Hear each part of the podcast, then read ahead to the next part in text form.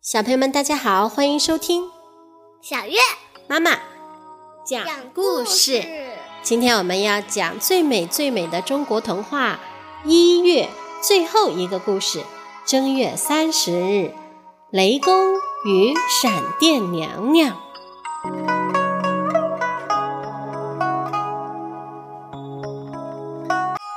春天到了，天气渐渐暖和了。过了农历惊蛰的节气以后，天空就经常会有打雷的声音，轰隆轰隆的巨响把冬眠中的蚂蚁、蜜蜂、小蛇等都给惊醒了，纷纷从洞穴里爬了出来。于是，大地又恢复了一片热闹的景象。每当打雷之前，天空都会出现一道强烈的光，那就是闪电。为什么会先有闪电，然后才有雷声呢？据说，在很久很久以前，天上住着一位负责打雷的天神，叫做雷公。他长得浓眉大眼，尖尖的嘴巴很像鸟嘴。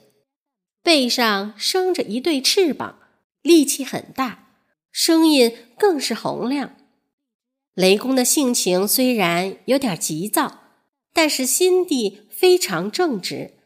玉皇大帝派他在下雨天时出巡，专门惩罚那些为非作歹及糟蹋粮食的人。他手上有两件武器：斧头和锤子。当他看见地上有人随便糟蹋粮食，只要举起武器，惊天动地的大喝一声，就把那个人给劈死了。有一年春天，雷公又驾着黑云，拿着他的武器到南方出巡去了。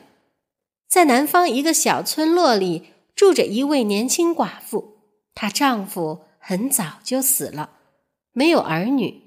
只有她跟年老瞎眼的婆婆相依为命，他们的生活很穷苦，但是媳妇非常孝顺，每天努力工作，换来一点点珍贵的白米。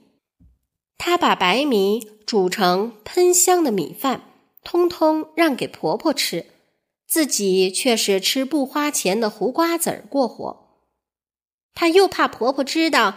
他吃胡瓜子当饭会伤心难过，所以总要装成饭很香、吃得很饱的样子。有一天在吃饭的时候，婆婆终于发现了媳妇吃胡瓜子的秘密，非常不忍心。那时天空正下着细雨，她趁媳妇转身到厨房去。偷偷把自己的白米饭与媳妇碗里的胡瓜子调换过来，媳妇回来看到了，又要把白米饭给婆婆吃，于是两个人就推推让让起来。争到后来，媳妇只好把那碗胡瓜子拿到屋外倒掉。这时候，天空乌云密布，雷公正驾着黑云从这儿经过。他看到一个女人把一碗像白米的东西倒在地上，雷公很生气。他想，简直是糟蹋五谷，太可恶了。雷公狠狠地举起斧头来，轰隆一声，就把孝顺的媳妇给劈死了。这个可怜的妇人实在死得太冤枉了。玉皇大帝知道这件事以后，一再责备雷公，雷公自己也很后悔，就向玉皇大帝解释说：“我每次出巡都是下雨天，大地一片黑暗，不容易看清楚，难免要出错呀。”玉皇大帝点点头，心想：雷公虽然很正直，但是做事急躁。又粗心，应该有个细心的人陪着他一起出去，才不会再犯错。于是玉皇大帝就封那位被雷劈死的年轻寡妇为闪电娘娘，同时又赐给她一面专门掌管闪电的宝镜。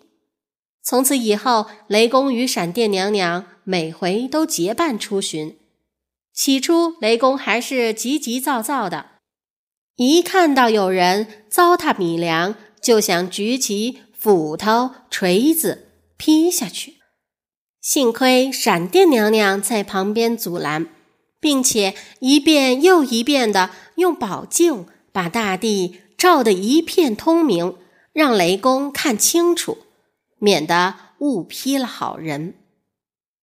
有一年春天，他俩又结伴出来巡视了。这时候，南方的稻田里，农夫正忙着插秧。雷公看到农夫。把一丛丛绿油油的秧苗拔起来，堆在田埂上，心想：这些农人怎么这么糟蹋稻子呢？秧苗长得那么好，居然把它拔掉，实在太可恶了。于是就举起锤子，准备打死这些农夫。闪电娘娘立刻伸手阻拦：“等一等，看清楚了再说。”她举起了宝镜。